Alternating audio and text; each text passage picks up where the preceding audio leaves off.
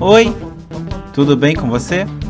Meu nome é João e eu sou aqui do PSOL Blumenau, Santa Catarina. Eu gostaria de agradecer por você ter escolhido ouvir esse podcast. No caso, eu adaptei uma live que aconteceu no dia 20 de agosto de 2020, na página do PSOL Blumenau no Facebook. Se você quiser ver o rostinho da galera que participou, basta ir lá na página e buscar o vídeo dessa live. Lá tem interpretação simultânea em Libras, então fica a dica para o público com deficiência auditiva.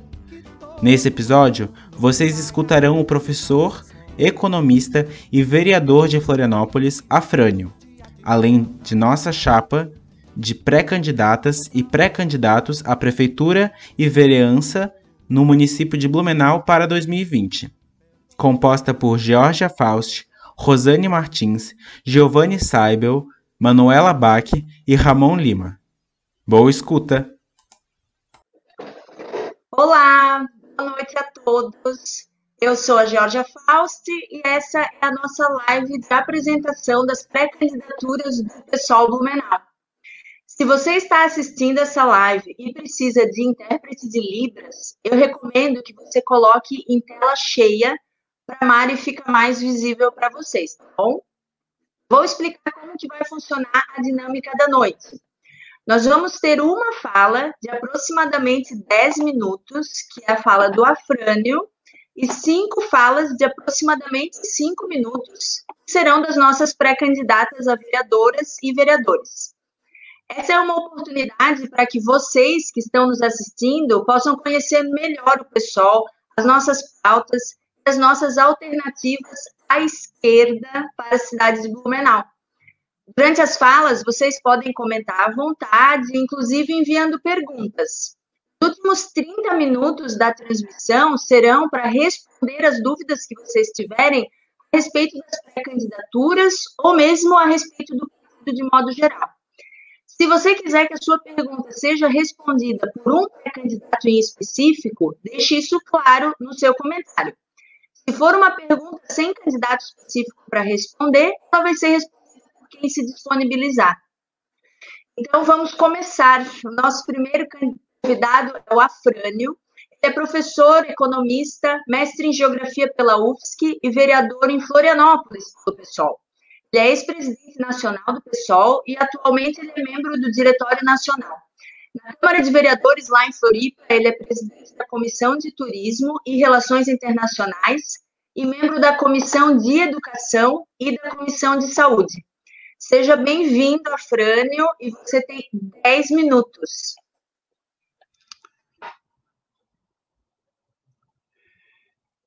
Olá, pessoal. Primeiramente, o meu agradecimento pelo convite desejar uma boa noite a todos e todas, parabenizar o pessoal de Blumenau pela esta bela iniciativa, parabenizar a todos vocês que são pré-candidatos e pré-candidatas do Partido Socialismo e Liberdade, do PSOL 50. O PSOL, como vocês sabem, é um, um partido de luta, é um partido que tem muita experiência, muita garra, e conta com uma bancada federal também de, de muita galhardia, de muita disposição. Eu mergulho muito de estar ao lado é, de Luiz Erundina, de Ivan Valente, de Fernanda Melchiona, do companheiro Freixo, né, Marcelo Freixo do Rio de Janeiro, enfim, eu também é, fico muito contente em poder estar aqui hoje participando dessa atividade, no momento em que nós estamos lançando a pré-candidatura da Georgia Faust, nossa pré-candidata a prefeita de Blumenau, uma companheira de luta, uma companheira de muita dedicação, de muita energia, com muita vontade de atuar nesse momento a favor da maioria do nosso povo, das causas justas e também da nossa chapa de vereadores, que eu vou aqui é, nominar a todos que estão conosco, é, a Rosane Martins, o Ramon, a Manuela e o companheiro Gil, e me convidaram, e eu vou aqui buscar colaborar, me convidaram para falar sobre o, o papel do vereador. E eu tenho aqui algumas, algumas ideias, algumas é, reflexões que quero dividir com vocês, inclusive com todos vocês que estão nos assistindo. A primeira questão que eu acho que existe uma, uma diferença é, bastante acentuada entre o papel de um vereador e o papel de um vereador ou de uma vereadora do pessoal. Isso é muito distintivo, não se confunde, porque o pessoal é um partido que sonha, que tem com ele, carrega com ele uma concepção de justiça social. É um partido que traz já na sua no seu útero de formação, no seu nascimento, o desejo de inverter prioridades, de corrigir os desvios da opressão, o, as injustiças econômicas, as desigualdades sociais. Portanto, é um alinhamento político de ideias, o PSOL. O PSOL não é um partido que se submete ao chamado mercado da política. Não é um partido que se rende, não é um partido que se vende. Por isso, a, a bancada do partido, seja onde estiver, seja numa Câmara de Vereadores, numa Assembleia Legislativa, na Câmara Federal, no Senado, ela é uma bancada que tem uma coerência de postura, uma coerência de alinhamento político, ético, e isso é extremamente importante. O papel do vereador, e aqui nós precisamos fazer um, um, de certa forma, um recorte, porque o vereador atua no âmbito municipal, eu, ele é um papel extremamente importante, mesmo que nós é, possamos reconhecer que nessa conjuntura tem determinados temas que ganham importância nacional. Mas nós não podemos abandonar a significação do, do município.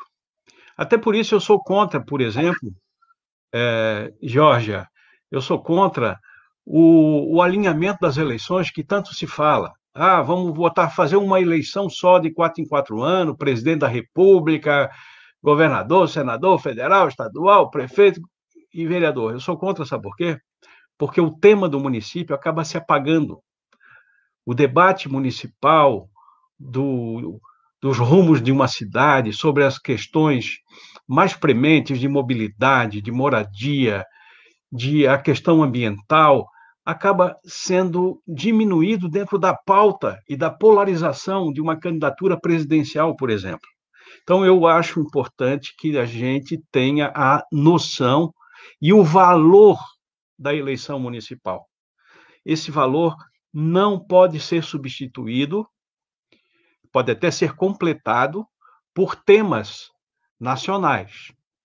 Né? E isso, para nós, é muito importante, porque nós temos também que, na campanha eleitoral, ao mesmo tempo que a gente se mobiliza em favor de busca de votos, de eleição, mas nós também temos uma função pedagógica de fazer as conexões entre os problemas sociais, né, a, a lógica que produz toda a injustiça social, entender por que, que existe hoje gente passando frio, passando fome, e nessa pandemia tudo está muito mais acentuado, vocês sabem disso. Mas tem supermercado jogando comida fora. Tem grandes produtores que também jogam o resultado da sua produção para fora. Existe uma desigualdade. Então, nós temos que ser também pedagógicos nesse processo, educadores políticos nesse processo. Nós temos que ser também, e eu assim reivindico, Paulo Freireane. Nós temos que fazer com que o povo seja também o protagonista da sua própria transformação. Não existe uma uma representação divina. Que vai responder e resolver as mazelas e os problemas estruturais da sociedade. Então, as candidaturas, já no processo de eleição, as pré-candidaturas, já cumprem um papel completamente diferente dos partidos tradicionais, daqueles partidos que acham que os bairros pobres são bairros onde vai se lá levar a mala de dinheiro e fazer compra de votos. Nós vamos fazer debate político, organizar o povo, educar, politizar. Isso é a função dos candidatos e dos vereadores, dos parlamentares do Partido Socialismo e Liberdade 50 do PSOL. Então, essa é a tua missão também, como candidata prefeita, Geórgia, de ser uma representante, mas ao mesmo tempo alguém que aglutina para um processo de deixar o povo como protagonista da sua própria história. O vereador, em particular o vereador do PSOL, ele pode e necessita ter bandeiras de lutas que caracterizam as suas prioridades de atuação. Isso é verdade. Alguém que quer é, lutar pelas questões ambientais, alguém que tem uma pauta sobre LGBT, alguém que tem uma pauta sobre é, moradia, enfim, seja ela uma pauta territorial, regional, de bairro, ou seja ela uma pauta temática, né, setorial. Então isso é importante. E eu vejo que, esse, que por quê? Porque a cidade ela é sociodiversa, ela é representativa, ela é eclética. E, por, e é preciso que o partido esteja molhado, no bom sentido da palavra, de toda essa diversidade. O partido precisa estar vinculado com toda essa energia, essa característica. Né? Os candidatos do PSOL, eles precisam, e assim nós entendemos, estar vinculado com essa energia da população. Então, eu quero é, dizer, essa é uma função importante de, de ter representação, de ter linhas, às vezes, que são segmentadas. Mas quando o vereador ou a vereadora está no exercício do seu mandato, ela está no exercício pleno da representação parlamentar de toda a cidade. Reduzir o seu mandato a uma pauta muito específica, isso diminui o potencial de transformação que nós queremos como sonho de sociedade. Então, eu digo, ao mesmo tempo, nós temos que ter vínculos, bandeiras de luta, mas sabemos que somos a representação de uma totalidade. Você vai na Câmara de Vereadores, a vereadora ou o vereador do PSOL vota sobre plano diretor, vota sobre abastecimento de água, vota sobre é, nomeação de rua, vota sobre salário de servidores, enfim, todos os temas vão estar lá sendo votados.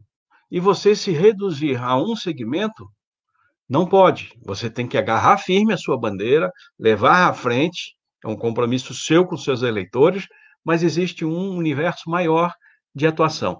Isso é importante, todos nós sabemos que é uma tarefa da própria institucionalidade de Câmara de Vereadores.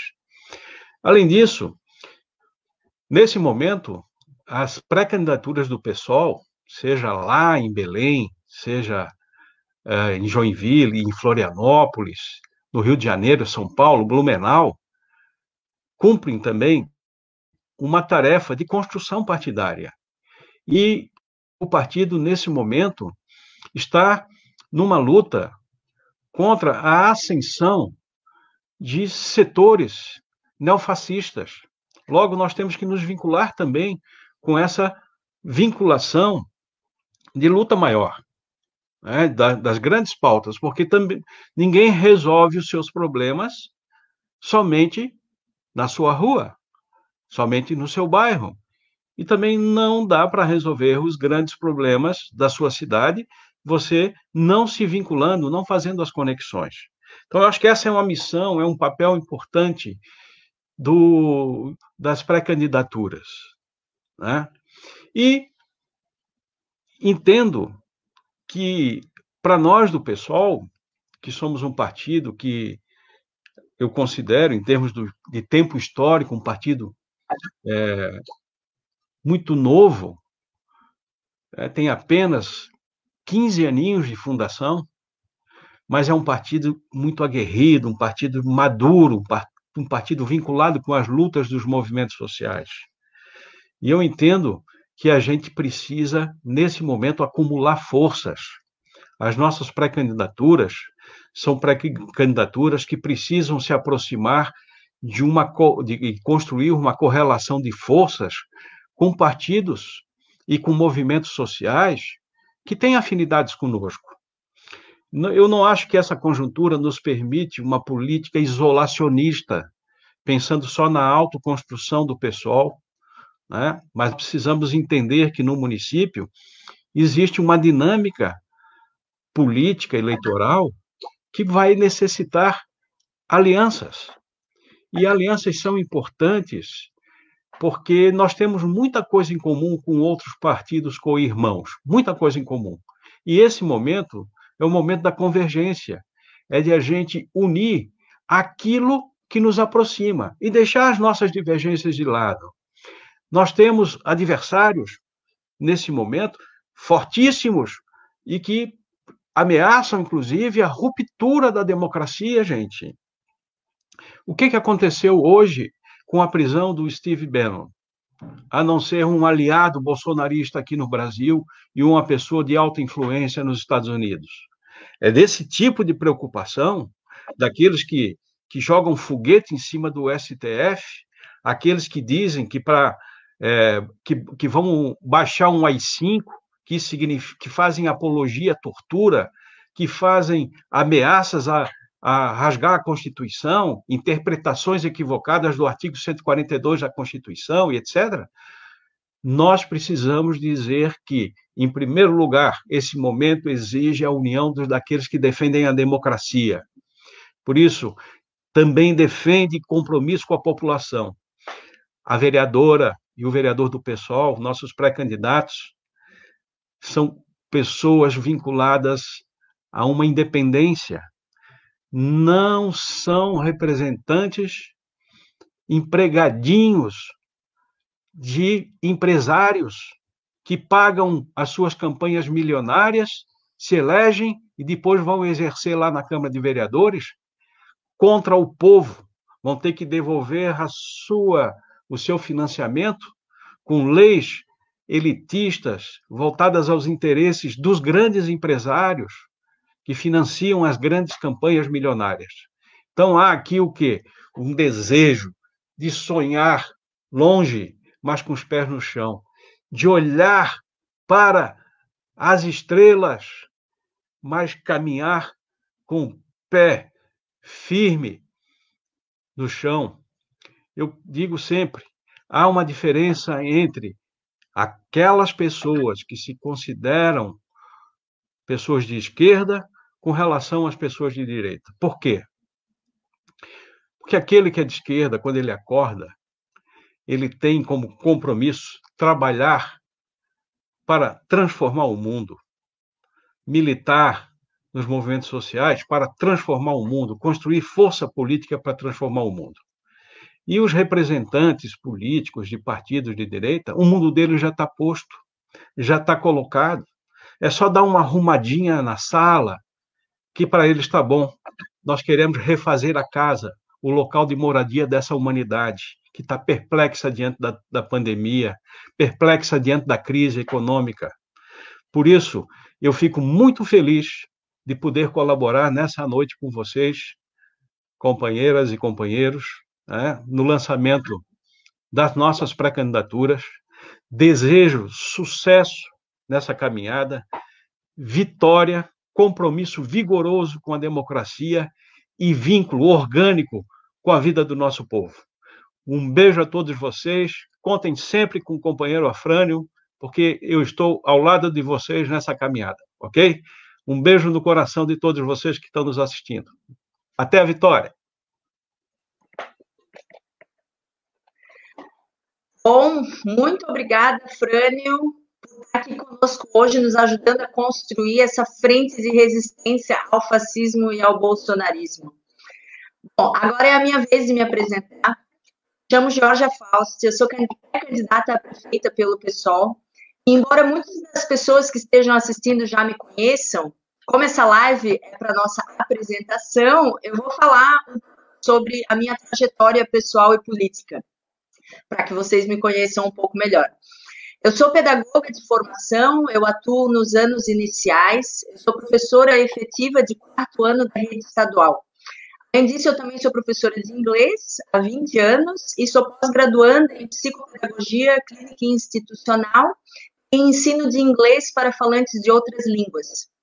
Fevereiro desse ano, eu defendi a minha dissertação de mestrado na área da sociologia da infância e eu pesquisei as performances de gênero nas meninas com altas habilidades e superdotação. A escolha desse tema de pesquisa no meu mestrado tem muito a ver com a minha atuação militante. Sou feminista desde mais ou menos 2008 e tendo sido uma das fundadoras em 2010 de um coletivo nacional de mulheres que escrevem sobre gênero na internet, chamado Blogueiras Feministas. Esse coletivo moldou toda a minha formação teórica em relação à temática das mulheres, é, mas me gerava certa inquietação em relação à minha atuação na realidade material dessas mulheres. Então, em certo momento, eu senti que a militância virtual, apesar de ser importantíssima, ela não era suficiente. Foi quando, lá em 2013, com mais duas amigas, fundamos o coletivo feminista Casa da Mãe Joana. O que começou em uma reunião entre três mulheres logo se tornou um coletivo atuante, orgânico, com mais de 1.700 membros. No mesmo ano, envolvida demais com as questões políticas, eu não pude me omitir de começar a participar da política institucional. Eu decidi me filiar ao PSOL. Eu fui candidata a deputada estadual nos anos de 2014 e 2018 aqui em Blumenau. Blumenau, essa cidade onde 85% dos eleitores apertaram 17 na urna eletrônica em 2018. As dificuldades são indescritíveis, como vocês podem imaginar. As minhas pautas nessas duas candidaturas, elas giravam em torno de cinco eixos, basicamente. Gênero, direitos reprodutivos e diversidade sexual, mobilidade urbana e acessibilidade, proteção animal, cultura e soberania alimentar e consumo crítico. Todas essas questões, elas não eram importantes para mim apenas num viés político, mas também pessoal, porque todas essas são coisas que me atravessam. Por ser mulher e atuar em uma ONG que trabalha com acolhimento e orientação de vítimas de violência doméstica e sexual, as questões de gênero fazem parte do meu dia a dia e da pior maneira possível. Mas não só isso, mesmo antes de ser mãe da famosa Olivia, eu já estava por aí falando sobre violência obstétrica, sobre parto humanizado, sobre o protagonismo da mulher na hora de parir, sobre o direito à doula e à acompanhante, e ao direito de decidir como, quando e se deseja ser mãe. E tudo isso sem esquecer de fazer o recorte de raça. Em um país racista como é o Brasil, nós não podemos ignorar os dados que colocam a mulher negra em posição de desvantagem em todas as esferas possíveis, desde a valorização do trabalho, violência urbana, encarceramento em massa, a violência doméstica, a violência obstétrica, o acesso à educação e à saúde. Não existe um aspecto sequer da vida em que as mulheres negras não estejam em desvantagem. Por ser ciclista urbana e tentar utilizar a bicicleta como meu principal meio de transporte, eu também não podia me furtar de falar sobre mobilidade urbana. Mas eu não me refiro somente à bicicleta, claro, apesar de eu ser apaixonada por bicicleta. Né? A gente tem, como partido, ambições muito maiores do que essa. Né? Tendo especialmente a juventude como protagonista, o movimento de defesa do direito ao transporte tem conquistado no Brasil vitórias muito importantes. A luta pela redução dos lucros dos empresários já garantiu a conquista do passe livre em várias cidades. Não em Blumenau. O pessoal tem como objetivo a universalização do transporte público e gratuito, garantindo à população que necessita do transporte público acessar cultura, lazer, educação e para isso precisa de passe livre. Por ser vegana e protetora independente de animais, a pauta da proteção animal também é muito cara para mim.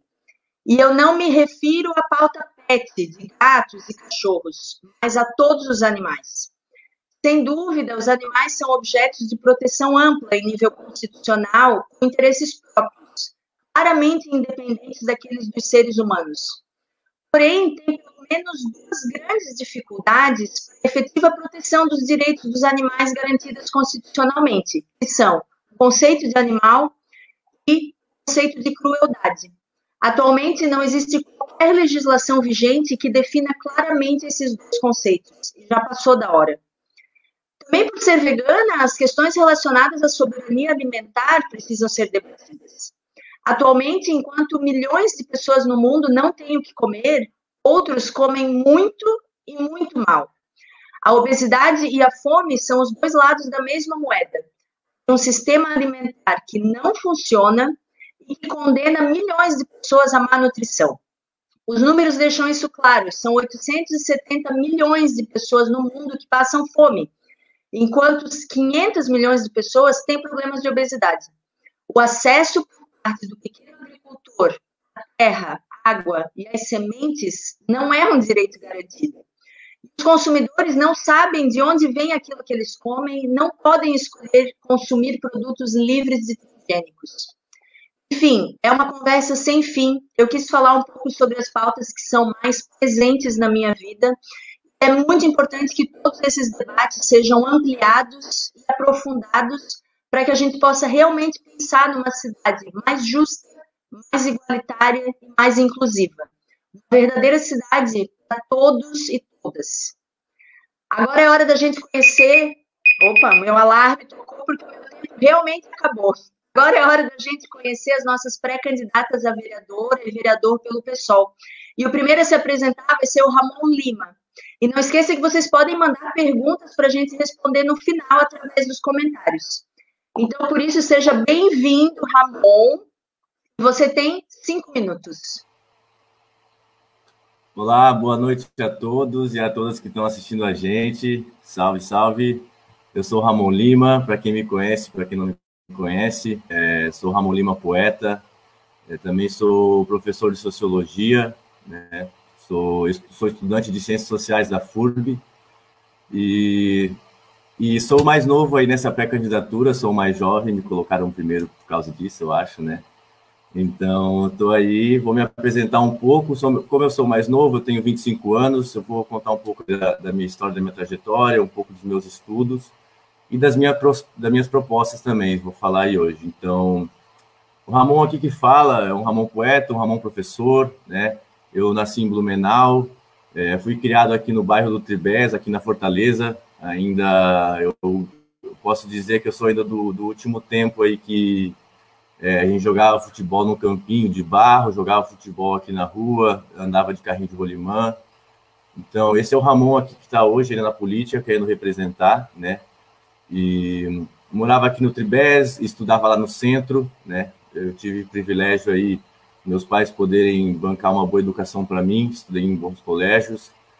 E logo depois, em 2000 e, por, por volta de 2011, eu me mudei para o centro. Né? Quando eu me mudei da, do Tribés da, Fortaleza para o centro, houve uma, uma mudança assim para mim na minha vida, que é a ocupação da, da cidade, é, ocupação das praças, os movimentos que envolvia é, Blumenau. Então, eu sempre tive envolvido nas manifestações, né, é, de 2011, 2012, 2013. A gente tinha aqui um movimento sempre muito forte dos do secundaristas no contra o aumento da tarifa, né? Então, eu participei isso durante um bom tempo, sempre naquela juventude muito revoltada, muito raivosa também. A gente sempre questionava o aumento da tarifa. E isso também entra um pouco dentro das minhas propostas, assim. E depois eu fui estudar Direito, estudei um ano de Direito na FURB, é, depois eu mudei para Ciências Sociais, o curso hoje que eu estou me formando e qual eu escolhi exercer, né, o professor de Sociologia, é, onde eu estudei diversas questões. Em 2014 também, no mesmo ano que eu mudei para Ciências Sociais, eu cumpri o serviço militar obrigatório, é, eu fiz o curso de oficiais da reserva, o NPOR? Então, eu também tenho uma área de estudo em antropologia militar, a história militar no Brasil, a relação com os universitários.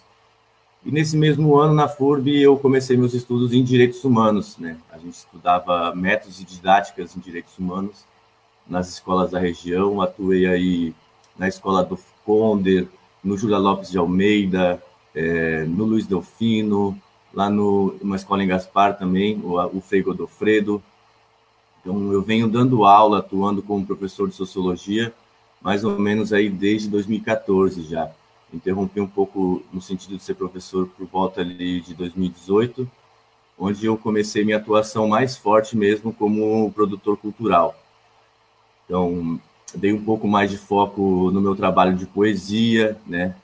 É, realizando oficinas, trabalhando em, em, festivais, trabalhando também com a Feirinha da Servidão, como mestre de cerimônia.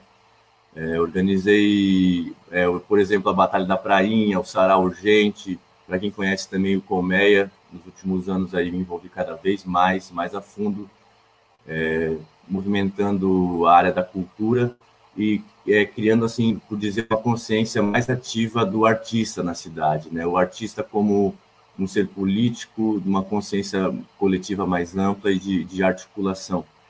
Então, meus modos de fazer política sempre foi ou estar tá na rua, ou fazendo arte, fazendo poesia, fazendo rima, e tudo isso é, melhorou também com os meus estudos e essa aproximação. Então, as minhas propostas elas vão no sentido do transporte público, é da gente criar um conselho municipal de, de transporte ou mobilidade, onde os usuários podem opinar, onde os, os empresários possam opinar, onde a gente tenha mais empresas trabalhando, não só uma empresa criminosa trabalhando, né? E também no, no, sentido da violência e no cuidado à escola, é um sistema integrado de violência, um painel, um fórum de segurança pública em Blumenau, onde todas as entidades como Conselho Tutelar, CREAS, Polícia Civil, Polícia Militar, escolas, possam ter essa informação integrada. E a minha outra ideia seria também a facilitação da ocupação do espaço público, por modo de, das praças, né? averiguação dessas praças, quais praças a gente tem realmente uma real condição de ocupação com, com cobertura, com instalação, água, luz, banheiros, é, para que a gente possa promover um maior envolvimento da cidade, né, maior é, opções de cultura gratuita e que bandas, grupos, associações possam fazer uso das praças públicas é, bem organizadas e bem estruturadas através de um edital público. Né? Então, para mim, são essas três ideias principais que dão, dão o eixo dessa minha pré-campanha e daquilo que eu quero lutar, né? É uma cidade com um melhor sistema de transporte viário, de, de ciclovias, de conexões entre ciclovias e praças, né? onde o povo consiga a, assumir sua voz através de um conselho deliberativo, não só argumentativo e apenas pelo debate. Então, é isso, gente. É muito, muito prazeroso e de uma honra muito grande estar aqui com essas pessoas aqui do meu lado e poder honrar aí, é, a gente dizendo no sentido mais tradicional, o nome, a família, as pessoas que me trouxeram até aqui, que estudaram comigo, que bancaram meus estudos, ou que me influenciaram, que me orientaram, né? Então, muito obrigado a todos, muito obrigado aos meus pais, aos meus amigos que estão me apoiando aí e vamos à luta. Muito obrigado, viu? Muito obrigada, Ramon. Agora vamos para Manuela Bach, nossa segunda pré-candidata. Seja bem-vinda, Manuela, e você também tem cinco minutos.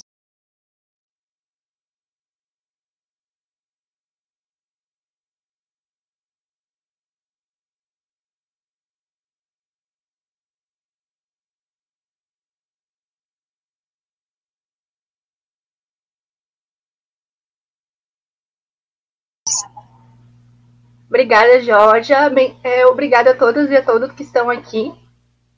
Bom, para quem não me conhece, eu sou a Manuela. Vocês tiveram um pouco do, do acesso aos nossos currículos, né, no início da live. Eu estou em frente a uma estante de livros. Eu visto preto, tenho pele clara e cabelo preto. Né? Bom, eu sei que não é muito comum as pessoas começarem se apresentando dessa maneira. Mas eu faço questão de, de falar a respeito disso, porque é uma forma de acessibilizar todos, todos os nossos temas, né? É, posso falar também sobre os meus companheiros. O Afrânio estava com uma camiseta vermelha e um quarto cheio de brinquedos. A Geórgia está em frente a uma estante com livros também. E o Ramon estava em frente a uma tela com, acho que era a, a capa de um álbum dos Racionais MCs. Né? E daqui a pouco vocês vão ver chegar aí a Rosane, que está linda, maravilhosa de rosa, em frente a uma estante de livros e o Gil, que está vestindo preto. Bom, novamente agradeço aos colegas de partido, quem nos assiste, e às intérpretes de, de Libras, a Mari e a Letícia. Bom, para começar, é, eu vou deixar claro para vocês algumas pautas, algumas pautas de vida. Né? Não é só porque eu estou representando um partido no ano eleitoral que eu vou falar delas. Eu gosto de falar que são, sim, pautas da minha vida, porque política é uma construção, né? Ela não é só o pleito eleitoral, como a Frane muito bem pontuou por aqui. Nós não caímos aqui nessa live, ai, pessoal, de, de paraquedas. Né? A gente já se conhece de uma militância há mais um tempo, todos nós que estamos aqui. Eu encontrei o Ramon dentro do movimento cultural, do qual eu também sou ligada, Georgia dentro do movimento feminista, assim como a Rosane, e a, a defesa do Giovanni em relação à mobilidade urbana, coisa que vocês já vão entender que me atingem diretamente. Bom, como é que começou então a Manuela nos movimentos sociais? Né? Essa é uma pergunta comum de me fazer e como é que você se politizou, coisas dessa, dessa forma, né? Bom, e eu gosto sempre de lembrar que para explicar isso eu lembro das broncas que a gente levava quando era criança. Eu ouvi muito da minha mãe é do que, que adianta reclamar se a gente não faz nada para mudar. É, é, um clichêzão, mas eu acredito que é, que é muito por aí mesmo, né? A partir desse tópico que a gente começa a pensar na questão política e apresentar nossas ideias aqui nesse espaço e também tantos outros. É importantíssimo no momento em que os direitos fundamentais estão constantemente ameaçados eu gosto de dizer, assim como o vereador Afrani pontuou para a gente, que a pandemia colocou uma lente de aumento em todas as desigualdades que o país enfrentava. E isso só reforça a importância de ocuparmos uh, diversos espaços e estarmos vigilantes em todos eles quanto à presença ou não dos nossos direitos ou até mesmo de encontrar pares. Em Blumenau, aqui em nossa cidade, por exemplo, no primeiro mês de pandemia, ali no mês de, entre março e abril, é, no período de isolamento social também, né, a gente teve um aumento de 39% dos casos de violência contra a mulher. No mesmo período aqui na cidade, a gente teve redução de 6 mil postos de emprego. Esse fato também é gerador de, de muitas desigualdades, né? nesse mês de agosto, a gente, aliás, várias cidades por aí, Santa Catarina é, é o estado que está levando essa bandeira com muita força. Nós temos o Agosto Lilás, que é o mês de conscientização pelo fim da violência contra a mulher. E também mês de aniversário da Lei Maria da Penha, foi comemorado no último dia 7. E já que eu citei Maria da Penha, é importante destacar que Maria da Penha também é uma mulher com deficiência, assim como eu. E que nós temos três vezes uh, mais chances de sofrer qualquer tipo de violência que uma mulher sem deficiência. E também, com esse panorama, não tem como a gente esquecer das mulheres cuidadoras. E sim, cuidadoras, no feminino. Porque o ato do cuidado está completamente associado a elas. E, infelizmente, isso é muito triste, não só no que diz respeito à igualdade de gênero ou não, mas porque aqui no Brasil, dados comprovam que 75% da população precisa de cuidado com saúde e também que acessa ao nível de dependência das pessoas. Falta essa das pessoas com deficiência e pessoas idosas. Enquanto poder público, nós precisamos aprender a lidar com isso, independente da instância, se é estadual, se é municipal, federal, todos. todos, todas e todos temos essa responsabilidade também, né? Estar vigilante em relação aos direitos da classe trabalhadora, ficar atentos aos discursos de ódio que nos, nos aparecem volta e meia, é nosso dever também, né? Para finalizar, eu quero lançar um olhar especial para quem tem nos dado um certo afago em tempos de pandemia. Quem não leu um livro, assistiu um filme, sei lá, ouviu uma música, ou até sentiu necessidade de se expressar de alguma maneira em tempos de, de isolamento social, né? Pois é, gente. A cultura, eu gosto de dizer, que também é um direito humano. E um direito humano essencial. Assim como esses serviços de uh, postos de saúde, supermercados, enfim. Né? E essa também é uma das minhas pautas constantes. Eu levanto essas pautas e também recordo que a pessoa com deficiência carrega com ela em outras transversalidades ou interseccionalidades, que a gente gosta de falar dentro dos movimentos sociais, né? A questão da mobilidade urbana, por exemplo, as barreiras arquitetônicas, onde tem, sei lá, uma escada indevida, ou num prédio público em que não há rampas, ou elevadores para cadeirantes, são alguns exemplos.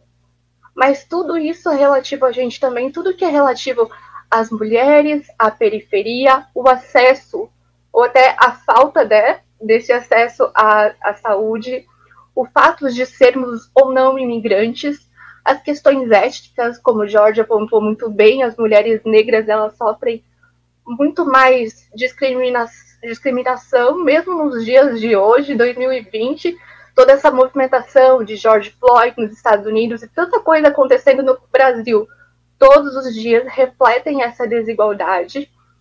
É, a, ou até a, relati a relativa garantia de direitos à população LGBT, sigla a qual eu também pertenço e faço questão de destacar nos espaços em que ocupo.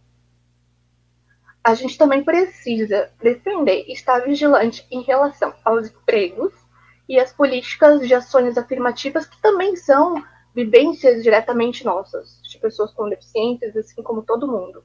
Né? Nesse momento, todo mundo bebe da mesma fonte.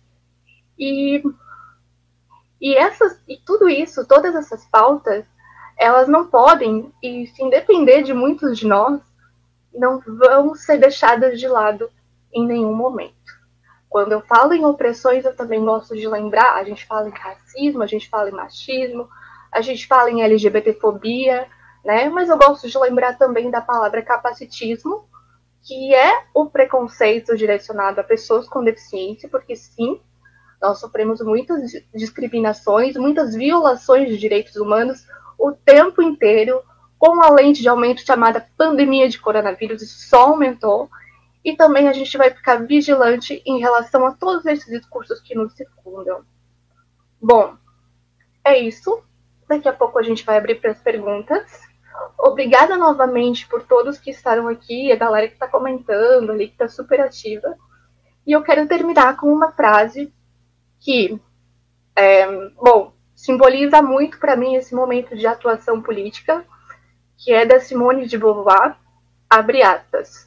Somente as que têm um credo político, que militam em muito sindicatos, bem, muito obrigada, Manuela. Futuro, Agora vamos podem dar um Gil. Seja bem-vindo, às ingratas também tem cinco minutos. Ou seja, em resumo, só a luta muda a vida. É isso aí. Obrigado, Obrigada, Georgia. Eu aguardo as perguntas de é, Boa noite a todas e todos. É, eu sou Giovanni Rafael Seibel, conhecido como Gil. Tenho 47 anos, sou natural de Blumenau. É, vou aproveitar essa oportunidade, esse tempo, para explanar um pouco de, de, do meu histórico de vida, né, que me levou até esse momento de estar colocando o meu nome como pré-candidato. É, sou licenciado em Ciências Biológicas, pós-graduado em Gestão e Educação Ambiental pela Uniaselv e trabalhei como professor na rede municipal e estadual aqui de Blumenau, como professor de ciências e como professor de biologia também. Tive a oportunidade de atuar no programa Mais Educação como professor da oficina de agroecologia. sou usuário da bicicleta como meu principal meio de transporte. É, e em 2016 eu acabei me tornando um ciclo empreendedor. Criei o Mais Bicicletas, um microempreendimento individual, onde eu trabalho com locação de bicicletas, palestras, treinamentos, com o objetivo de transformar pessoas e cidades através do uso da bicicleta. Então tem uma relação muito grande com a bicicleta, já devo ter falado o nome bicicleta aqui umas 10 vezes, é, e com a educação ambiental.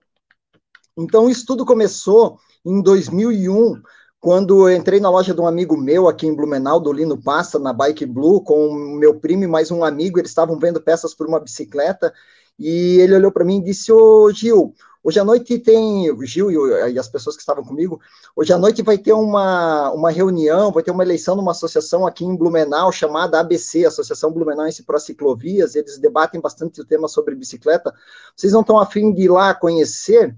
É, e nós três fomos, conhecemos, eu, eu acabei conhecendo a ABC, o meu primo e meu amigo acabaram não dando continuidade, e eu estou presente na ABC até hoje. Isso fez uma diferença muito grande. E naquele mesmo momento, eu estava começando a minha faculdade, e comecei a participar também do projeto Piava, um projeto de multiplicadores de educação ambiental organizado pelo Comitê do Itajaí. E tudo aquilo se fluiu, se fechou. É, eu comecei a utilizar a bicicleta para fazer o meu deslocamento da minha casa até a faculdade, que eu comecei na FURB, depois acabei não conseguindo concluir na FURB e fui para a Unicelv, mas nesse primeiro momento eu tinha um automóvel, só que para mim era muito caro, então eu optei pela bicicleta por questões econômicas. Daí com ABC, é, biologia na FURB, é, projeto Piava, bicicleta, as coisas começaram a, a se fechar e essa conexão com a, as pautas de educação ambiental e da mobilidade ativa começaram a ser muito presente na minha vida a partir desse momento. É, através da ABC, eu tive a oportunidade de ser presidente em duas gestões, 2014 15, 2018 2019. É, dentro da ABC, eu tive a oportunidade de estar participando de alguns conselhos do município, um deles o COPLAN, o Conselho de Planejamento Urbano, um conselho deliberativo aqui na cidade de Blumenau, é bem importante, que dá muitas diretrizes para a cidade que, que vai ser daqui para frente, né, a cidade que, que queremos, na verdade, muitas vezes nem é o que queremos, que a gente luta por um tipo de cidade, muitas vezes é voto vencido e tem um outro modelo, né? E também do Conselho das Cidades de Blumenau, que foi um conselho no qual ele foi criado para aprovação do plano diretor. Participei da revisão do plano diretor de praticamente todas as reuniões, que é a Lei Complementar 615 de 2016 aqui de Blumenau, que dá as diretrizes para o município de Blumenau, é, integrei também o plano de mobilidade aqui de Blumenau, o plano de segurança viária, participação na Frente Parlamentar de Mobilidade Urbana, Câmara Técnica de Mobilidade de, de Urbana de Blumenau, e também sou associado da UCB, a União de Ciclistas do Brasil. Eu até gosto, gostaria de fazer um destaque aqui para quem não conhece, conhecer o trabalho que a UCB faz. A UCB seria uma associação guarda-chuva, onde abaixo dela está todas as outras associações, coletivos, entidades voltadas para mobilidade de bicicleta e mobilidade ativa. Tenho atuado também no grupo de trabalho de educação ambiental, que é o GTEA, e como o Ramon e a Manu falou, também integro o Colmeia, né, o Coletivo Laboral Multicultural de Experimentações e Intervenções Artísticas. Eu faço parte do GT Mobilidade é, o Colmeia é um trabalho coletivo fantástico, no que resulta no, uma vez por ano num evento, no final de semana, de arte gratuita e acessível para todas as pessoas que estão aqui em Blumenau. É, eu faço parte do GT Mobilidade, e todas essas essa, essa minha relação, esse meu, meu envolvimento chegou num determinado, determinado momento em 2016 que eu pensei assim, pô, por que não eu colocar meu nome à disposição? Eu sequer era afiliado a algum partido, não tinha conhecimento com política muito pequeno, política partidária, né? Então, a primeira coisa que tinha que ser procurar um partido. E, e, logo não tinha como, foi o pessoal, eu tive a oportunidade de estar conhecendo a Geórgia, é, esse contato com ela, de estar conversando sobre o pessoal, e logo eu me filiei. Em 2016, eu logo fui candidato a, a vereador. É, a minha primeira vez de eleição, é bem complicado, eu mal sabia o que era uma coligação partidária e era pré-candidato, entendendo tudo isso, mas foi um, uma campanha muito interessante, eu fiz 1.314 votos, tive muitos apoiadores, apoiadoras, pessoas que me ajudaram bastante, e esses 1.314 votos foram conquistados com 200 reais na campanha, então um, um valor bem baixo.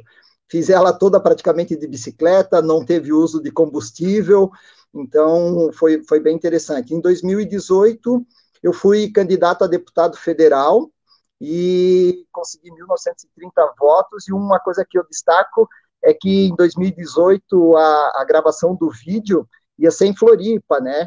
E eu pensei, pô, já como a minha pauta é bicicleta, nada mais certo eu pegar minha bicicleta e ir para Floripa. Então foram 10 horas de pedal, eu fiz deslocamento aqui de casa até Florianópolis, saí 5 da manhã, duas horas da tarde estava lá no Cacupé, gravei o vídeo e depois eu fui para casa do Marquito, no sul da ilha. Então foram em torno de uns 170 quilômetros pedalado no dia. Então a bicicleta é algo bastante presente na minha vida, como a, a, as questões de educação ambiental, compostagem, então sempre estou falando de bicicleta, estou lutando pela bicicleta, trabalhando a questão de compostagem e vivenciando essas pautas, né? A Manu, a Manu comentou que essas pautas assim é, que eu vejo aqui da, dessas nossas pré-candidaturas são pautas que estão presentes, né? Então ninguém cai de paraquedas aqui, meu, preciso falar de alguma coisa.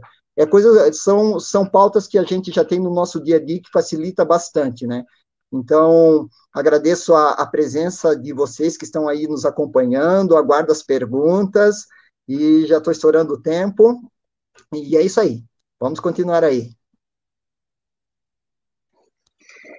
Obrigada, Gil. Agora é a vez da Rosane. Seja muito bem-vinda à sua apresentação de pré-candidatura e você também tem cinco minutos. Boa noite a todos e a todas. Aí, ouvindo a apresentação da Manu, do Gil, do Ramon, aí a gente diz assim, ah, eu sou candidato, eu vou concorrer com eles, né? Porque são pessoas que me dariam muito prazer em votar também. É um partido incrível, pequeno, mas ele é significativo uh, e essencial nos momentos que nós vivemos. Eu quero agradecer e dar boa noite também à Maria Letícia, né, que estão fazendo esse trabalho muito bacana de interpretação de Libras para dar maior acesso às nossas falas. E eu vou fazer então uma apresentação né, formal. Meu nome é Rosane Magali Martins, é, sou blumenauense, tenho 58 anos, eu sou a mais velha do grupo, sou advogada de, de direito das famílias há mais de 24 anos. Ao longo da minha vida, eu trabalhei muito, me capacitei com duas pós-graduações. Eu me formei em Direito, fiz duas pós-graduações, uma em Gerontologia, que é o estudo da, do envelhecimento humano, e outra em Saúde da Pessoa Idosa no México. Uh, o ano passado, eu concluí o meu mestrado em Educação. A minha pesquisa foi sobre a inclusão de pessoas pretas, pardas e pobres no curso de Direito eh, em todo o Brasil, através das políticas de ação afirmativa era uma coisa que me interessava para saber se o curso de direito ainda era um curso de elite. Eu atuo há mais de 30 anos né, junto aos movimentos políticos e sociais de Blumenau. É uma cidade que meus avós maternos, sem terra e sem teto, escolheram para viver na década de 40, onde tinham consigo apenas algumas trouxas de roupa e oito filhos quando chegaram aqui em Blumenau e ficaram hospedados embaixo da figueira que não existe mais na prefeitura de Blumenau. Da minha família paterna, eu recebi como herança a história da minha avó Clarice, forte. Ela foi safrista da Souza Cruz, uma mulher politizada, de esquerda, quando na época nem se falava em esquerda, e que foi vítima de muita violência familiar. Este é o meu DNA de origem, um DNA de pobreza, de exclusão e de muita luta. Eu até me emociono quando eu falo dos meus antepassados, porque é por eles que eu estou aqui. Em decorrência dessa história, né, de, dos meus antepassados e a minha, eu vivi intensamente os movimentos sindicais da década de 80, uma vez que os meus pais eram trabalhadores da indústria têxtil de Blumenau. Meu pai Alvari era mecânico de máquina da Artex, hoje Coteminas. e a minha mãe, Nelita, foi costureira da companhia Ering a vida toda. Depois né, desses movimentos sindicais todos da, época, da, da, década de 80, eu também trabalhei muito em Blumenau, né, nos movimentos sociais, ah, pelas diretas já, que muita gente só conhece de livros de história, pelo processo constituinte, para que os nossos direitos fossem assegurados na nossa Constituição, pela federalização da FURB, há muito tempo atrás. Eu tenho uma profunda relação com a cultura da cidade, eu sou poeta, escritora, e olha, ao longo desses mais de 30 anos que eu escrevo, foi com muito empenho que eu já consegui publicar 14 livros de várias áreas, né, de conhecimento, de poesia, enfim. Eu também estive envolvida e estou envolvida em vários coletivos e organizações sociais em busca de direitos iguais e dignidade para negros, para gays, lésbicas, transexuais, travestis.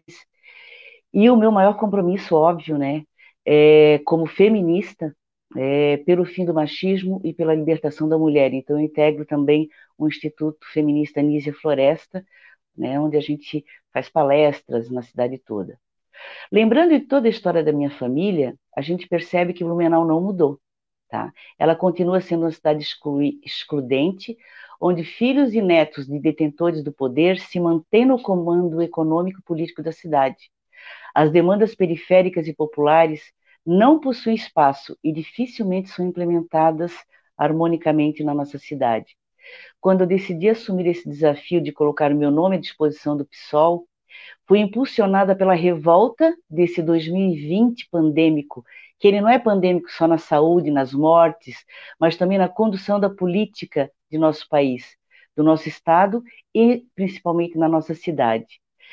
E também estou cansada de não ver representação feminista na Câmara de Vereadores de Blumenau.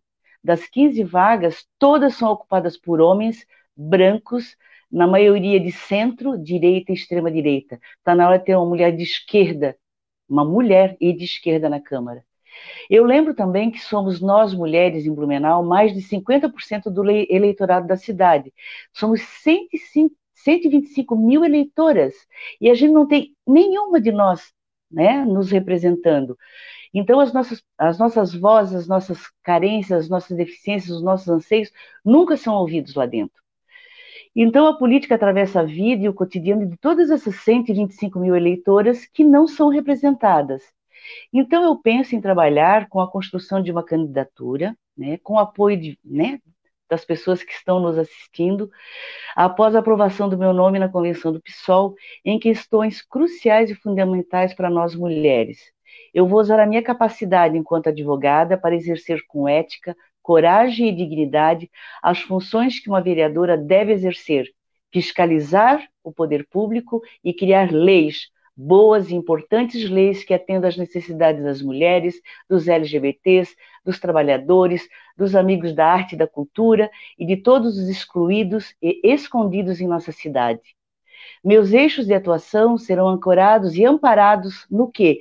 No artigo 5 da nossa Constituição, que diz o seguinte: todos somos iguais perante a lei, sem distinção de qualquer natureza, garantindo-se aos brasileiros e aos estrangeiros residentes no país a inviolabilidade do direito à vida, à liberdade, à igualdade, à segurança e à propriedade. Quando vou falar de geração, manutenção de emprego, uh, pensarei nas trabalhadoras desempregadas, subempregadas, com jornada dupla e tripla de trabalho, quando vou falar de cuidado, pensaremos em creches e moradias que atendam às necessidades das nossas crianças e das nossas mulheres trabalhadoras.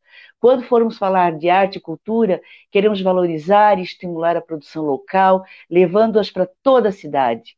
Quando falamos em segurança, queremos ver efetivamente as vítimas de violência doméstica e a comunidade LGBT amparadas de maneira eficaz pelo sistema de segurança e por políticas públicas. Quando falamos em saúde, queremos que as mulheres recebam atenção básica para si, para os seus filhos, sejam atendidas na estação, no parto humanizado e no direito de buscar o aborto legal em caso de violência. Me emociono com esse desafio. Estou à disposição de vocês todos, do meu partido, PSOL, Socialismo e Liberdade. Somos a resistência ao fascismo e ao bolsonarismo. Essa caminhada será menos difícil com vocês ao meu lado. Sim, ó, é possível. termos uma feminista na Câmara de Vereadores de Blumenau. E eu encerro a minha fala e minha apresentação com uma citação de Audre Lorde, ela é uma feminista caribenha, que diz o seguinte: Eu não sou livre enquanto nenhuma mulher o for, mesmo quando as correntes dela forem diferentes das minhas. Na luta, é possível uma mulher feminista na Câmara de Vereadores. Beijo.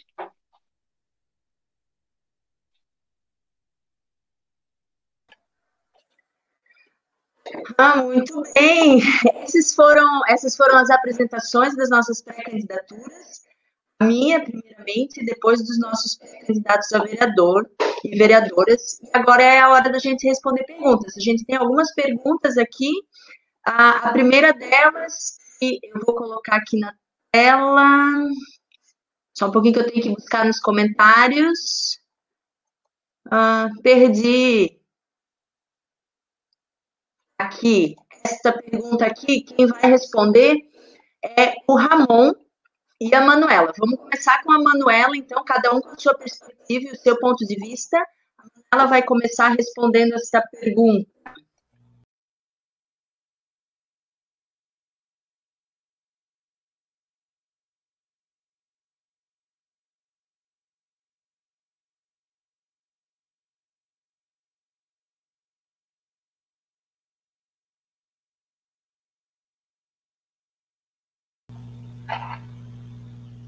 Voltando aqui então, como lidar com a maioria conservadora nessa cidade? Pergunta do João.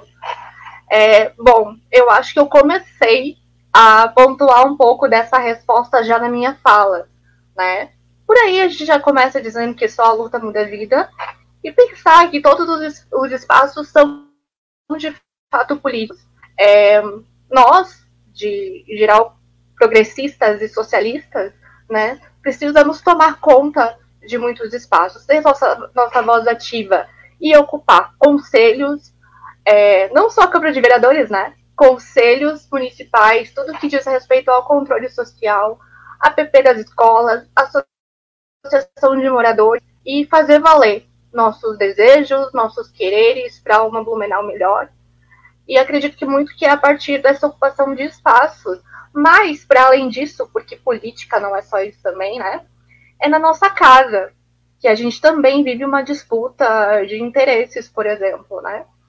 É, vamos responder alguém que tem uma tendência mais conservadora, olha, eu acredito numa política progressista por tal e tal motivo, né? A política começa no micro, nas nossas casas, o que nos circundam, e depois vai para os outros espaços de decisão ou até mesmo de consulta, como o caso dos dos conselhos consultivos, né?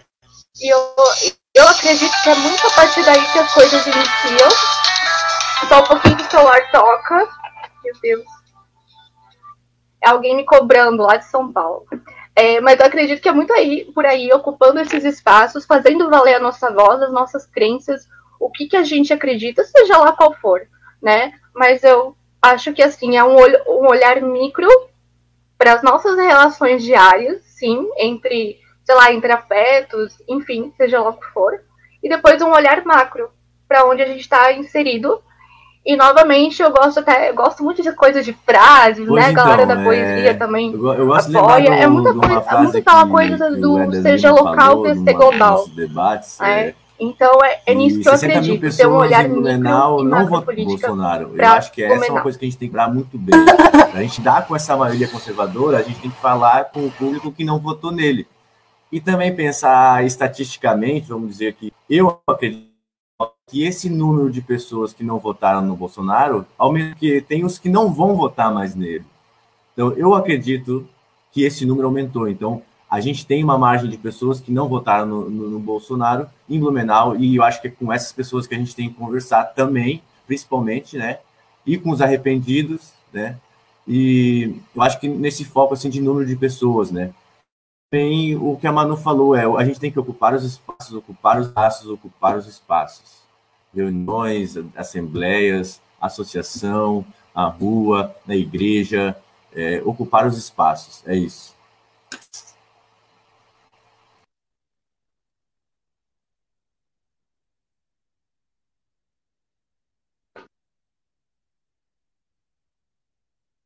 Oi, agora sou eu, né? É, então, em relação à a, a, pergunta ali do Franco, né? Como a é, Blumenau está está agindo em relação à pandemia, né? Eu até tinha comentado com a Georgia que eu gostaria de estar respondendo por, e gostaria de estar relacionando com a bicicleta. É, nós entramos no, nessa pandemia em março, né? E, e logo que isso aconteceu, o transporte coletivo de Blumenau ele foi paralisado, mas muitos comércios e as empresas continuaram de forma normal, trabalhando normalmente. Então, essas pessoas que utilizavam, por exemplo, o transporte público, é, precisavam fazer esse deslocamento e não tinham mais o, mais o ônibus. E muitas dessas pessoas, elas não têm o automóvel para fazer esse deslocamento. Então, as, as associações aqui de Blumenau, principalmente a ABC, ela propôs para a prefeitura aqui de Blumenau, CETERB, né, a possibilidade de ciclovias emergenciais. Então, por exemplo, as faixas exclusivas de ônibus, ela foi solicitado para que ela fosse destinada para mobilidade ativa, para bicicleta, para patinete, para skate, para quem gostaria de estar tá correndo ou caminhando para o seu trabalho, e a gente não teve muito sucesso. Daí tentamos novamente e até agora não tivemos esse retorno. Então, assim, e durante a pandemia teve um momento que eu tive que me deslocar de casa, eu saí de bicicleta e, e passei em locais que, que lojas de carro estavam abertas, oficinas de carro aberta, de moto aberta, havia até loja colocando isso filme aberta e lojas de bicicletas fechadas com atendimento como se fosse alguma coisa muito errada. Então, eu acho que em relação à pandemia e à mobilidade, Blumenau está deixando a desejar. Pelo seguinte, várias cidades no Brasil estão com essa, com essa proposta de ciclovias é, emergenciais, não só no Brasil, fora do país, e a gente não conseguiu avançar. E eu falo para vocês, eu que utilizo a bicicleta, sempre que eu preciso sair, eu, eu, tô, eu vou de bicicleta, que é o meu principal meio de transporte, está muito complicado andar de bicicleta em, nesse período pandêmico uma velocidade muito alta, um perigo muito grande, e o, a faixa exclusiva do ônibus, ela está liberada para veículos, logo a bicicleta é um veículo, pode estar utilizando, mas as pessoas estão tão rápidas ali, que na verdade é, é, é quase um suicídio você estar, tá, por exemplo, ocupando a faixa do ônibus da Martin Luther.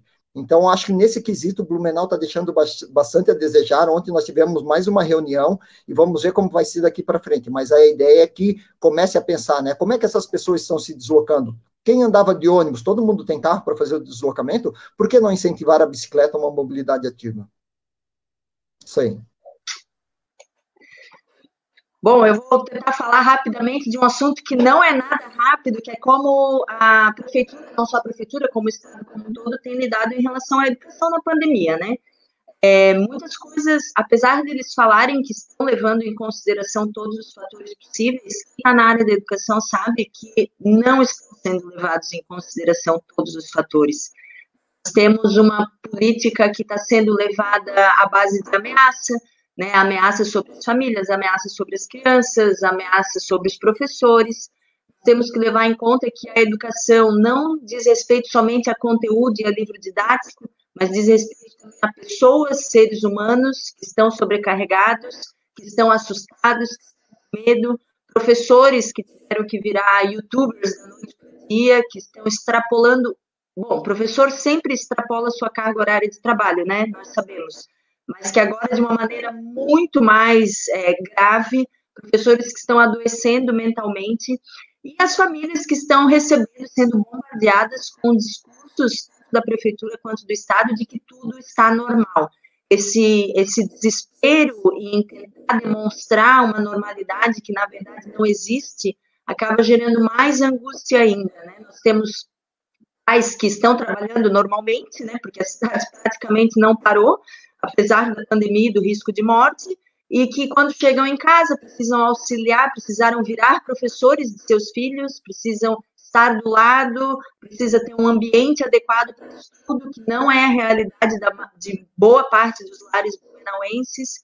E agora, é, numa live da semana passada, eu acho, onde a secretária de Educação falou que não vai haver cancelamento do ano letivo, que tudo está normal, que nada está acontecendo. Então, são coisas que a gente precisa debater, principalmente para o ano de 2021. O secretário da ONU falou em catástrofe geracional e eu tendo a concordar com a opinião dele, de que realmente o que nós temos à nossa frente será uma catástrofe geracional, porque por mais que os professores tenham se esforçado, não houve tempo hábil para uma implantação eficaz do sistema de ensino remoto. E quem saiu prejudicado com tudo isso fomos todos nós, professores, alunos e pais desses alunos. Bom, deixa eu ver aqui qual é a próxima pergunta, que é, as estratégias, também sou eu que vou responder, as estratégias, quais são as estratégias para apoiar as candidaturas, que foi uma pergunta do João Pedro, de como nós podemos apoiar concretamente as candidaturas. Pessoal, é um partido, é, deixa eu botar o meu tempo aqui, porque senão eu falo por duas horas sem parar. O pessoal, como vocês sabem, é um partido pequeno, mas independente de ser um partido pequeno ou grande, a gente tenta sempre trabalhar com militância orgânica. Né? A gente busca pessoas que realmente acreditem nos ideais, acreditem nas propostas, acreditem nas candidaturas, sempre em mente que o nosso trabalho é coletivo. É, o Gil, a Rosane, a Manuela, o Ramon, eles não estão aqui é, numa, é, numa empreitada personalista, né? Nenhum deles, e muito menos eu, pensa, acredita ser o mito salvador do município de Blumenau. Né? Nós sabemos que nós trabalhamos em uma equipe, e o pessoal, como partido, tem um projeto de sociedade. Ah, nós todos contribuímos para esse projeto. Então, independente da gente contratar ou não pessoas, ter ou não ter dinheiro, eu digo isso porque vocês sabem bem que muitas campanhas pagam cabos eleitorais, né? E, e eu acredito que é muito mais genuíno, muito mais viável pessoas que realmente acreditem nesse projeto que a gente está levando adiante aqui no município de Blumenau e que queiram contribuir de qualquer forma possível, né? Na verdade, a gente precisa de ajuda para tudo, né? E a gente quer ter essa relação é, de troca com as pessoas que acreditam nesse projeto. Então, qualquer coisa que você saiba fazer ou esteja disposto a fazer é bem-vindo na campanha de qualquer um dos nossos pré-candidatos. Né? Tanto contribuições em dinheiro, claro, porque a gente vai ter muitas despesas aí à nossa frente, mas também, enfim, você sabe, você é designer, você é bom em fazer artes, né? Então é questão de entrar em contato com os candidatos ou com o partido para ver onde você pode contribuir, sabe editar vídeos, sabe revisar textos, ou mesmo tem ideias de propostas que a gente vai poder incluir no nosso programa político é, toda ajuda é bem-vinda, né? Ah, quero pegar junto, ó, acabou meu tempo. Quero pegar junto, quero distribuir panfleto, quero, enfim, é, a gente precisa de mais pessoas que vejam a política como uma situação que pode ser mudada e que pode ser mudada para melhor. Né? Mais pessoas que sejam dispostas a pegar junto. Esse é o nosso grande desafio também, que o processo eleitoral não seja visto somente como uma grande oportunidade pegar dinheiro como cabo eleitoral, assim que seja uma oportunidade para que realmente as pessoas se engajem na luta. Ah, deixa eu ver qual é a próxima pergunta. Aqui tem uma pergunta específica para o Ramon, então eu vou botar ele na tela. Salve, salve! Estamos aí na atividade. Ramon, qual é a base do teu pensamento econômico e como ele se aplica na cidade de Blumenau? Ou então, é, eu tenho duas perspectivas econômicas assim que eu estudo, né? Que é a economia socialista, a economia mais à esquerda, e também estudo processos gerenciais e a gestão de, de pequenas empresas e empresas familiares, né? Então, é como nesse ambiente capitalista a gente consegue realmente fazer políticas públicas equilibradas, né? tendo uma base de economia crítica radical e tendo com base também uma realidade prática para o sistema econômico da cidade, assim, né? Eu acho que um desses pontos que cai muito bem é em relação, sim, à, à gestão do transporte público, né? De como a gente vai fazer essa gestão do transporte público através de empresas públicas ou diversas outras empresas privadas e como isso as leis afetam esse processo de regulamentação. Né? Então, a gente tem que ter um princípio do, do bem público, o princípio do transporte é um bem público, é um direito público, né? E como isso altera e interfere junto ao plano econômico capitalista brasileiro e especificamente da cidade de Blumenau. Então, eu acho que eu acredito que a gente tem que ter uma economia regulada, a gente tem que ter uma economia mais controlada, né? E ao mesmo tempo regulando para que se tenha mais opções, né? Regulando a economia na cidade de Blumenau, regulando alguns alguns alguns mecanismos dentro do transporte público, a gente consegue também é, liberar para que mais empresas possam atuar, empresas públicas, empresas privadas, e garantir aí uma boa tarifa, garantir uma tarifa zero, né? E, e pensar esse modelo misto de gestão econômica dentro da cidade de Blumenau, né? Estado, conselhos deliberativos públicos e uma economia, né, que a gente vive no capitalismo, mas a gente precisa ter o poder público e as pessoas atuando dentro através de uma regulação. É isso. Fechou.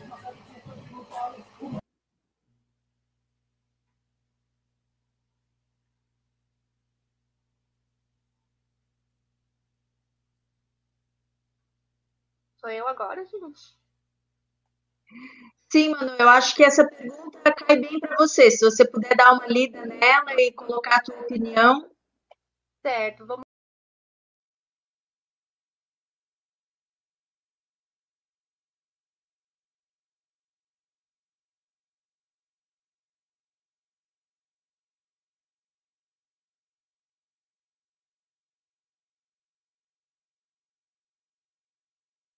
Vamos lá, pergunta da Cláudia por termos um estereótipo claro na maioria dos candidatos a um ano eleitoral, homem, branco, hétero, cisgênero e classe média alta, sabemos que a participação da juventude é pauta urgente na cidade. Questiono então qual a proposta de candidatos em relação a, a este problema. Então vamos lá, Cláudio. O que, que eu acredito, né? É numa, uma, em ações, não quero, não quero falar nada em relação às propostas nesses momentos, mas são ações do município levadas para bairros, né, descentralizadas e que englobam várias áreas, tanto no que diz respeito à mulher, quanto à cultura descentralizada, né? É nesse modo de política que eu acredito, porque a gente sabe que são exatamente essas periferias que não estão presentes uh, boa parte do tempo esse estereótipo né, que a gente vê com, uh, comumente na, dentro da política. É, como uma forma bastante subjetiva, a gente quer fazer com que essas pessoas estejam presentes conosco, seja lá no espaço que for, institucional, fora, né? A gente falou de ocupação dos espaços aqui. Então, acredito que é muito por aí, trazer a periferia para a gente, né? Ser cada vez menos acadêmico, que isso é uma coisa que eu acredito muito também, por mais que todos nós frequentamos algum espaço de educação formal, né? É importante dar esse acesso a todos, descentralizar, fazer com que essas pessoas estejam sempre atuantes. E daí, como antes eu respondi a questão a respeito do enfrentamento, ao conservadorismo, também gosto de citar que é importante uma outra questão subjetiva, que é a do encorajamento né? Mostrar para as pessoas que essas políticas públicas estão sim perto delas e que elas são, são bastante potentes, essas mesmas pessoas são potentes e elas podem fazer a diferença e ser é, efetivas, né? Em cada uma uh, dessas questões que vão nos circundar como um todo. Tem uma frase, eu já vou consultar para saber quem disse, mas é uma frase que eu levo muito comigo, e por, por coincidência está aqui pertinho. A Lélia Gonzalez, ativista feminista, só para variar um pouquinho, né? Ela fala em um dos textos dela, vou resumir para vocês, que é o Infans vai falar, né? O lixo vai falar. É pesado, é pesadíssimo, né? Só que assim, eu acredito que a gente chegou nesse tempo, né, de ouvir as Marielles, Malês e a galera que vai lutar aqui por diante nesse momento que a gente está. Então, o que a gente quer é desenhar políticas que sejam descentralizadas para as nossas periferias e que essas periferias possam uh, atuar de acordo com o que acreditam também para uma política ser de fato igualitária.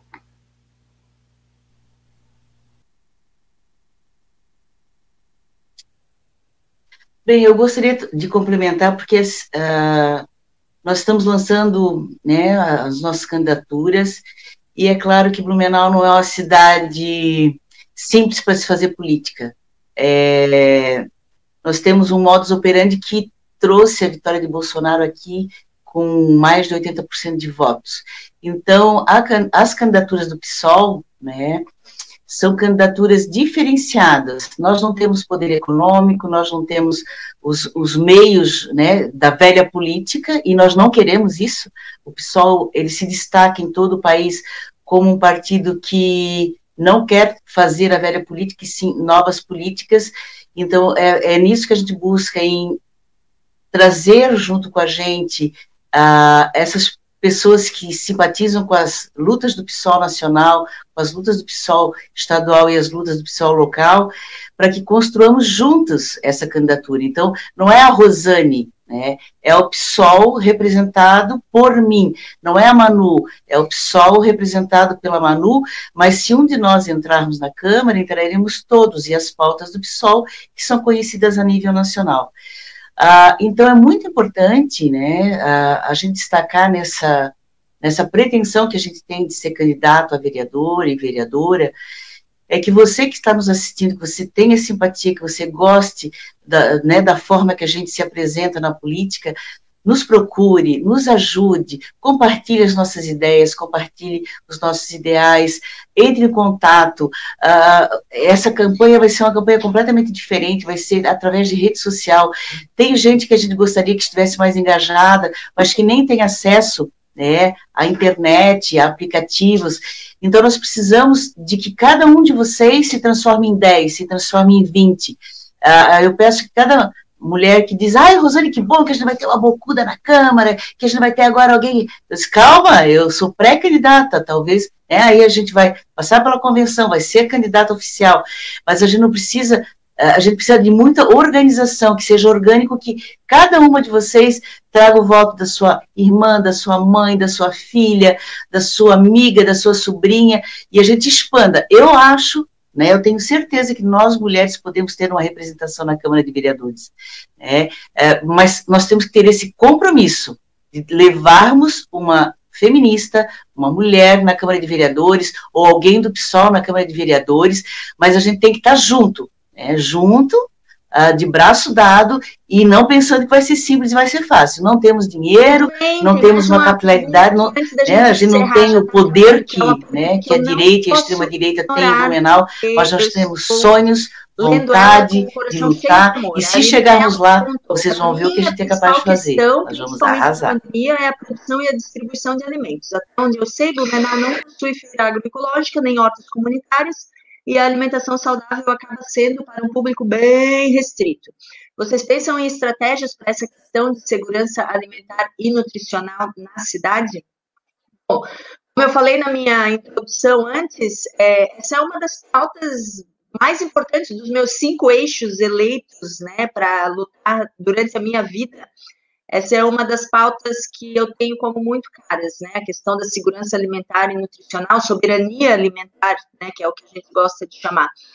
E é justamente essas coisas que me preocupam, né? Blumenau não tem uma política de distribuição de alimentos que seja realmente que não envenene a sua população, né? Que uma política de acessibilidade aos orgânicos, exemplo, eu, há um ano atrás, mais ou menos, eu comecei aqui uma movimentação é, de uma coisa que talvez muita gente não conheça, que chama CSA, que são as comunidades que sustentam a agricultura. Nós temos um grupo de pessoas que direto com o produtor orgânico e que nós recebemos toda semana é uma cesta com produtos orgânicos. Só que isso é uma solução muito individual, é né? uma solução muito de não que o CSA não seja uma proposta maravilhosa que está aí atuantes no país inteiro, os CSAs. Mas é, eu não quero ter acesso ao alimento orgânico somente eu e a minha família. Né? Eu quero que uma cidade inteira tenha acesso a esse tipo de alimento, né? E que as merendas escolares façam uso desse tipo de alimento e que as pessoas sejam conscientizadas em relação àquilo que elas estão comendo, em relação ao agronegócio, agroindústria que não é pop, que não é Mara, que não tem nada de bonito, e a gente precisa trazer esses debates à luz é, do conhecimento geral e para que eles sejam realmente levados mais a sério, né? Eu poderia falar sobre o absurdo que foi a distribuição dos kits de alimentação, tanto na prefeitura quanto no estado, mas infelizmente não permite, mas quem teve acesso a esses produtos sabe como foi absolutamente um descaso com a população blumenauense, principalmente as crianças e principalmente as crianças mais vulneráveis. Bom, agradecer a presença de todos aqui na live. É, muito obrigada pela paciência. Ficamos aí uma hora e meia online com uma audiência estável, bastante gente assistindo, interagindo, comentando. É, nós vamos também fazer mais é, lives sobre assuntos específicos essa foi apenas uma apresentação né, da nossa equipe. E eu vou colocar agora todo mundo na tela aqui para a gente se despedir em conjunto. Tenham todos uma boa noite e nos vemos em breve. Muito obrigada às nossas intérpretes também, que fizeram um trabalho fundamental para todo mundo poder participar. Estamos todos aqui. Tá faltando alguém? Não, estamos todos aqui. Muito obrigada. Boa noite e tchau, gente. Boa noite, boa noite. Salve. Valeu, boa noite. Obrigado.